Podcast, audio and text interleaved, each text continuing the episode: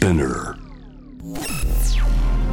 時代を切り開くイノベーター創造的思考未来へのビジョン人間の拡張こだわりの追求革新的なクリエーションその道の先へ Love to Innovation えー、取締役者カートムがナビゲートしています JV イノベーションワールド今夜は楽曲ジャケット広告など国内外で大活躍するアーティストキャラクターデザイナーの牛木正則くんをお迎えしてますこんばんはこんばんは。いや牛木くんだいや、お久しぶりです。え今ご自宅ですか？そこはえっと、自宅ですね。やっぱ自宅にもやっぱあれか自分で絵描くから自分の作品が飾ってあるわけですねそうですね。うんなんかこう、自宅のリビングルームなんですけど、結構広いところなんですけど、そこになんかこう、1畳、2畳ぐらいの、えー仕事場を作ってもらったんで、そこびっしりに自分のポスターとかあってあります。えー、牛木くん僕会ってるよね鎌倉時代ねあ、その話ですよね。うんちょっと微妙な話ではあります。え鎌倉時代会ってないんだっけ？鎌倉時代は会ってないんですけど、うん。うん。そうですね、鎌倉出た後に、うん。あお会いしてますね。うん、ちょっと一般の人ないっていうか分かんないかもしれないけどね。あの鎌倉の にあった制作会社があってね。あそうだっけ？なんか俺牛木くんそうだっけな？じゃあ結構話すのも初めてかな。えっと、まあ、名刺交換程度なのかなって、うん。もうちょっと10年以上前なんで、ちょっと、そうですよね。うん、記憶が曖昧なんですけど、でも、多分あったのは、うん。その IT メディアさんが主催したおバカアプリ選手権に、僕が、まあか、あの、ウェブの会社出た後に仲間で作ったクリエイティブチームみたいなので、えー出た時に AR3 兄弟さんも一緒に出ていて、そうだよね。はい。あのキャラクターは関わってるとか作ったんだよね？あのおバカアプリのねそうですね。うんうんうんおバカアプリの、なんか、i1 グラアプリっつって、なんか、ううんえっ、と、歯ブラシのブラシの部分を切り取って、えっ、と、スマートフォンのバイブレーションで動くようにするみたいな、本当にバカな、バカなアプリ作ってっていうと。あの企画面白かったよね本当バカなアイデアばっかだったよねいや、本当ですね。今ないんですもんね。ないよねないのやった方がいいよねああいういや、本当に、おバカにもっとうん。価値を与えた方がうん。いいなって。そうでもね牛木くんのことは認識しててでなんて言うんだろうななんか制作会社会社から独立して要するに自分の名前とかでね、あのークリエイターとしてやってる人っていうのもそんな多くなくてなんか牛木くんのことはなんか追うでもなく追わないでもなくなんか目に入ってきてね活躍が。いや、ありがたいです。特にテテニスコートの時すごかったね。なんかあの絵すごくない？あのフライヤー。いや、あれは、そうですね。なんかその、電波組さんの、えっ、と、イベントのグッズとかジャケットやらせてもらったうん。後に、それを見た、あの、大学の先輩というか、うん、うん。が声かけてくださって、あそうなんだ。はい。確かにねコントの内容とちょっとリンクしてたりとかするんだけどでも絵としては本当に不思議な絵であのね道路標識とかがねあるんだよね。なんかグラフィカルなものとしてでもなんかマテリアルのねニュアンスが結構随所に後ほどあの後々の牛木くんの絵にも精通するものもあったりしてね。あの絵は、僕の中で牛木くんをなんか再認識した絵でしたけどね。あありがとうございます。はい、えー忙しそうですけどね。どういう頻度で今締め切りがあるんですか？毎日何かしらの締め切りありますか？いや、多分、母さん見てくださってるツイッターで僕が忙しいって言ってるのは、忙しいア,、うん。アピールっていうか、そうなんだ。なんか僕、うん僕の、えっ、と、納品を待ってくださってる人たちが何名かいて、いねや今忙しいから、ちょっと無理だよ、みたいな 感じで、アピールをツイッターでしてるだけっていう、実際はなんか、動画見てたりしてて。いやでもで、今ここで言っていいのかなってわかんないですけどね。ツイッターよりもむしろ公かもしれないけどねこっちの方があ、本当ですね。えでもさ自分が書いたものが街に流通していくっていうのはどんな気持ちなんですか、いや、なんかその、街って、うん。街の看板とか、そういうところに自分の絵がうん。出るっていうのはすごい喜びですね。てか他に変えられない喜びっていうか、ちょっとその話結構、あの、厚みがあるんですけど、あ本当？言ってもいいですか？あじゃあね一旦コマーシャル挟んでその話じっくりしましょう、はい。一旦コマーシャルです。JAV イノベーションワールド今夜は、えーアーティストのね牛木正則さんをお迎えしてますけども。何自分の絵が街に流通していく感じ結構やばいですか？ススリリング。いや、えーまあ、うん。自分のクリエイティブにうん。限らずなんですけど、なんか、なんだろう、この国がなんとなく平和なのって、僕らクリエイターのおかげも少しあるよねって思える時があって、で、それを強くすごい思ったのが、うん。なんかまあコロナ前の年ですね。うん。コロナ流行る前の年、まあ2、3年前なんですけど、うん。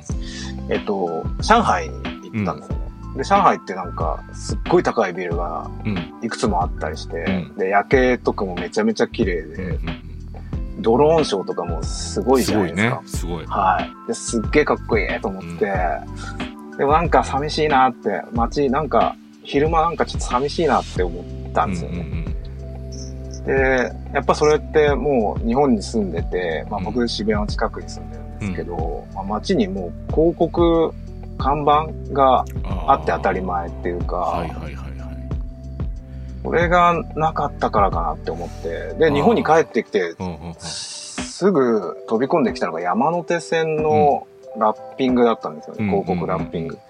なんかまあ、いわゆる、まあ、ソーシャルゲームのカードのイラストだったんですけど、なんかちょっと未成年かなみたいな、ちょっとでも胸あるなみたいな、うん。ちょっと良くも悪くも、なんかそれ見て、ああ、自由なんだなと思って、日本が。やすごいわかる。こんなの許されるんだ、日本ってっていう。そうだよね。だって国が統制してるとこあるからさあの中いや国は、ねそうなんですよね。もちろんなんか、うん。英会話の広告とか、まあ地下鉄に貼ってあったりとかいろいろあったんですけど、なんかまあ日本のその山手線レベルのものってああるわけもなくて、そうだよね。そうなんかすごい自由を感じて、で、まあ渋谷なんかだとまた他にもスクランブル交差点とかうん。広告がいっぱいあって、うんでもそれって、まあなんか、えっ、と、商品を売るために作ってるものだけど、やっぱりそのクリエイターがチーム作って、うん。すげえ頑張って、うん。それでアウトプットしたもので、うん。なんかそこって、やっぱり、なんかそういう気持ちがうん。伝わるっていうか、わかる。なんかそういううん。思いで作った、うん。なんか、ものが優しさとか、うん。そういう、なんか平和みたいなことを、まあ、争いから遠いものうん。を生み出してるんじゃないかなと思って、もうすげえ遠回りだけど、なんか、僕らクリエイターも、うん。意外と、このなんとなく平和に貢献してんじゃないかなっていうのが、そういう街のうん。クリエイティブで見て取れるなって。いやーわかるしねなんか余白があるんですよねなんか結構政治的な統制はありそうでないもんね。そのコマーシャルなものとか資本主義のなんだろうな、まあ、広告枠だと思われてるけどそれ余白でもあるからね。そこを埋めるものって必ずしも一色じゃないからね。うん。うん。なんだそういうのを感じるようになったんだ。アーティストじゃん、うんいや、なんかいちいち感動しちゃうんですよ。うんていうか、なんかそういう経験から日本のそのカルチャーみたいなのを改めて応援したいし、うんなんかもっと広めたいし、みたいな。海外に行くようになってうん、すごい強くそういうことを芽生え始めました。そうだよねあのヨーロッパとかもねそんなにグラフィカルなものって街中で見ないもんねでかいもの特にねあ、そうですね。まあうん街並みがめっちゃ綺麗だったりする。んで、うん。古くからあるそうだよね。建物とかあるんで。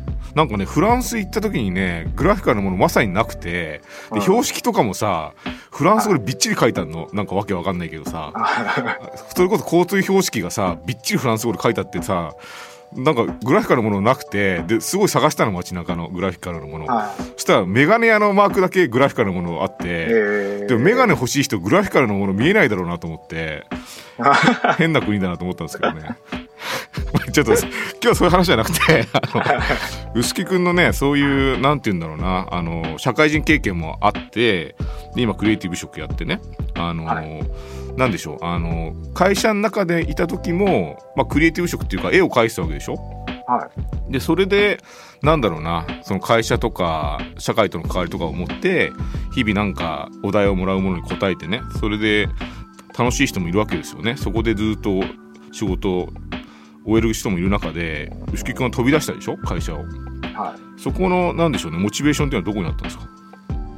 やっぱ会社でやったことって、会社がやったことであって、ももしくは、まあ、社長の手柄とういうんか、うんわかるわかる。で、自分のやったことにはならなくて、なんかこう、自分の生きた痕跡みたいなのを残したい欲求が、なんか生まれつき強くあるというか、ほうほうほうほなんかちょっと小さい時体が弱かったりしたこともあると思うんですけど、なんか、は早く結果出さなきゃみたいなのがあってう、うんうんそれかなとはう思う。ん。まあ、やっぱ、で会社で作ったものって、まあ、100%自分がかっこいいと思えるものではなかったりとか、いろんな人のね意見が入っちゃうもんね。そうなんですよね。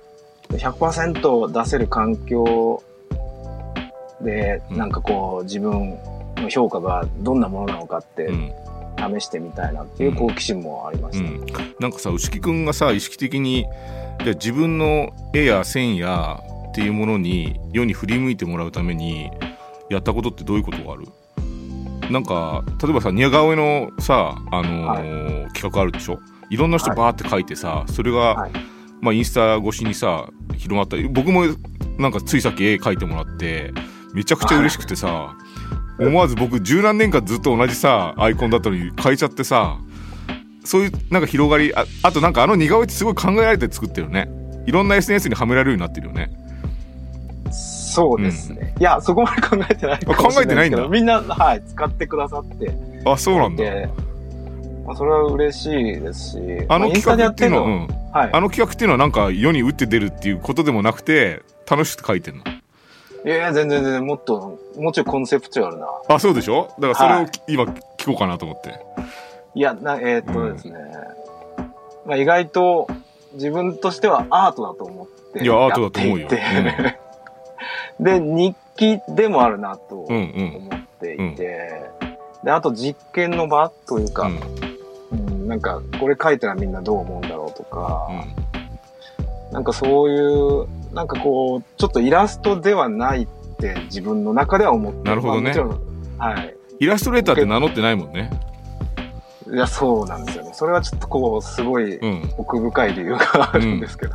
この本にもなったでしょ？そのイラストのねあのイラストというかこの似顔絵というか日記というかあ、ねそうですね。うんはい。これ僕ね見て思ったのは牛木くんの特性でもあるけど顔というパーツが一つのキャンバスになっててで体全体を描けな描かない分顔に集約してるんだけど顔に乗せてるものがなんかその人の背景にあるもしかしたらその人の好きな触り心地なのかなんかさスタンドみたいなその人が背負ってるスタンドなのか雰囲気とかマテリアルとして浮かび上がってないものを牛木君は描いてる気がしてあこういう描き方あるんだってちょっと感動しましたけどね。ありがとうございます。なんかマテリアルみたいの描くじゃん人によって。ボッサボサになってたりとかさ。人間なのに犬みたいになってたりとかさ。ああ、それなんかこう、うん。その、絵としてう、ん。自分の絵であり得るための条件として、なんかその自分の手から出てきたストロークみたいなのを結構大事にしてて、うん。まあその時に、なんかこのストロークから生まれるものっていくつかしかないなと思って、なんかこう毛、毛っぽいものとか、なんかヌルヌルしたものとか、なんかそういうマテリアルになってしまったところは あります。ね。そのあれなんだ。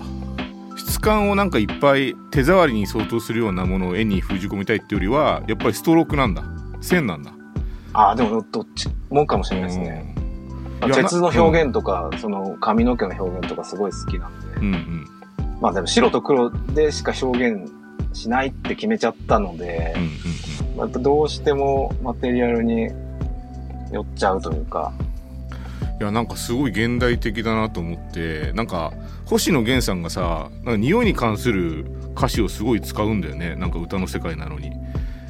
ななんかそれにも近しい現代のそのアイコンとかさ限られた画像のサイズとかさその中で何かを表現しようとした時に僕らが見覚えのあるものをそこに込めないと意訳できないというかなんか集約できないのかなって思って牛木くんの絵見てるけどね。いやもうそんな評価初めて。え本当そうだと思うよ牛木くんの絵って。無意識かもしんあ、ない本当ですか？いや、完全無意識です。ね、うん。なんか自分の中に二人自分がいるなって思ってて、なんかそ、うんうん。絵を描く自分がいるんですよね。でそいつは結構コントロールできなくて、ほうほうほう。なんか、なんか、もう一人がなんかデザイナーとしての自分で、うんうん。その絵を描く全然コントロールできない自分にもうたくさん描かせて、そこからデザイナーとしての自分が、その中からいいものを選んでるっていうやり方で絵を描いてて、えだからそのコントロールできない絵を描く自分っていうのがーうん、うんうん。未だに何なのかちょっとわからないっていうで、そいつが生み出してきてるみたいなところが、本当に大げさじゃなくーて、あるなって、で、それになんか近年気づいて、そこから結構開けてきたっていうか、へーああなるほどね。でも客観視してる自分がやっぱデザイナーという意識はやっぱあるから面白いね。それをどういうふうに絵を描く人と絵を運用する的な考えもあるってことだね。いや、そうなんですよ。うんなんか本当に絵描く人だけだとうん。どうにもなんなかったなって、うん。単なる下手くそな、なんかもうデッサンも狂ってるし、なんだろう、なんかこう、本当に写真見て描いても、まあ、インスタとかで自撮りしてる、なんかすごい可愛い女の子のうんうん。絵を可愛く描こうと思っても、すっごい下手くそになっちゃってるんですよ。だそういう世界じゃないんだなってことだよねでも牛木くん絵描きの牛木くんが感じてるものをかいかいまず描かしちゃってその後どうしようって感じなのかもねそうなんです、そうなんですよう。んでもデザイナーとしての僕ってすごいポンコツで、全然 デザイナーとしてはうん一人立ちは絶対できないやつですね。あんまりセンスが良くないっていうか。でもまとめる力ぐらいはあるっていう、なんか。なんかさそのしその両方をねじうちに持ちながら社会と接続したなって多分瞬間って自分の中であると思うんですけどはい。どの仕事とかですかね？牛木君で言うと。社会と接続したな。自分の絵とカチッとはまったなっていうか。うーん、そうですね。なんかこう、まあ、ターニングポイントとなったのはやっぱり、電波組さんのあビジュアルだったと思うんですけど、その時、まあその後、えーテニスコートさんのが来て、その後、コンバースさん。あはいはいはいはっていうなんかこう、トントン拍子い、に、うんうんそれを見た人から、えっ、と、連絡いただいてとかっていう形で。そ、のそそこ以前の絵とそれ以降の絵って変わりました？おーそうですね。う。ん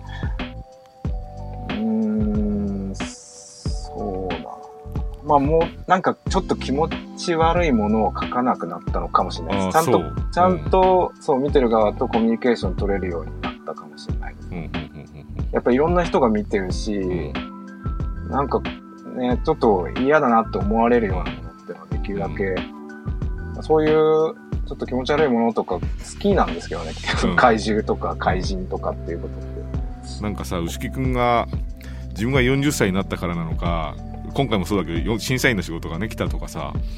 って思いながらさ牛木くんはなんかすごい若手のさあのー画家のさものを結構プッシュしてるでしょ自分で。なんか「いいね」したりとか RT とかもしたり、でありながらさこんな才能あるやつが世の中に出たらやばいみたいなことさ ぼとっとつぶやいたりするでしょ。あれはどういう気分なんですかあれは。新しい人応援しなきゃいいのにっていう思うけどね。そうですね。そなんかやっぱじ、そうん。なんだろうな、その新しい人って多分、うん。自分のお願いにかなった方で、うん。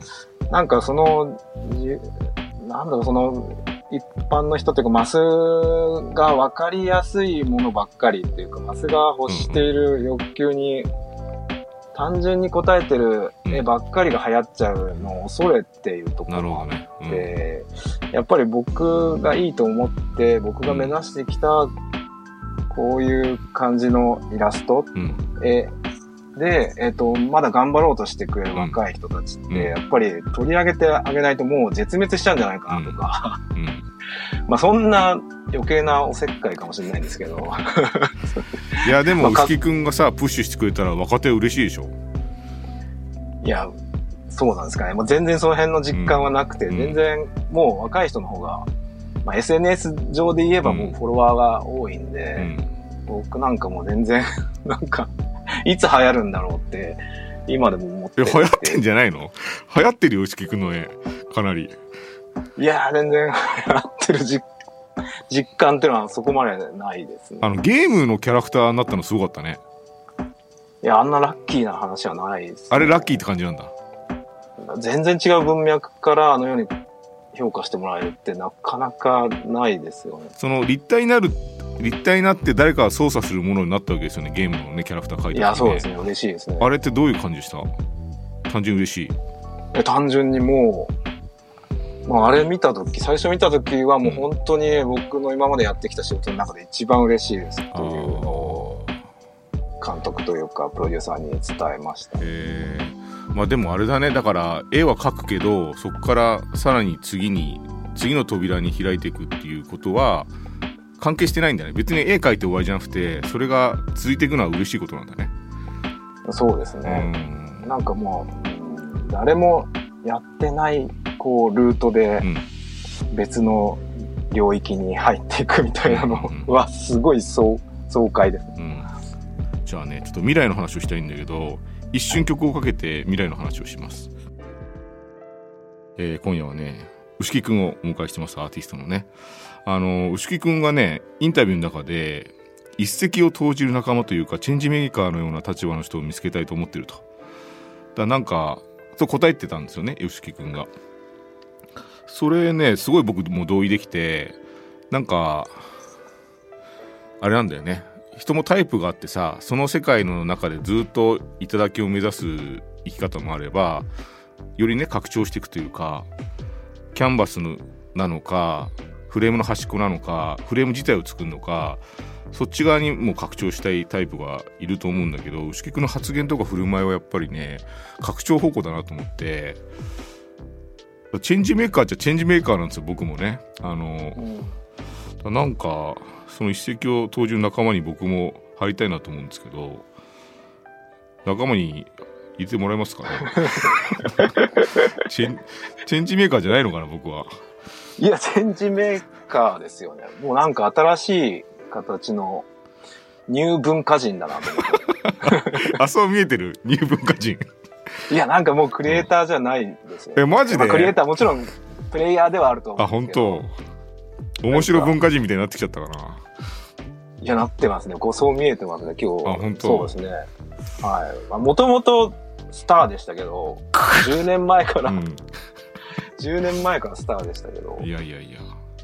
一個上行ったなと思います。あそういう感じがだから牛木君にもあるんだよ、俺。こう一個上がったなっていうその世界のね代表選手。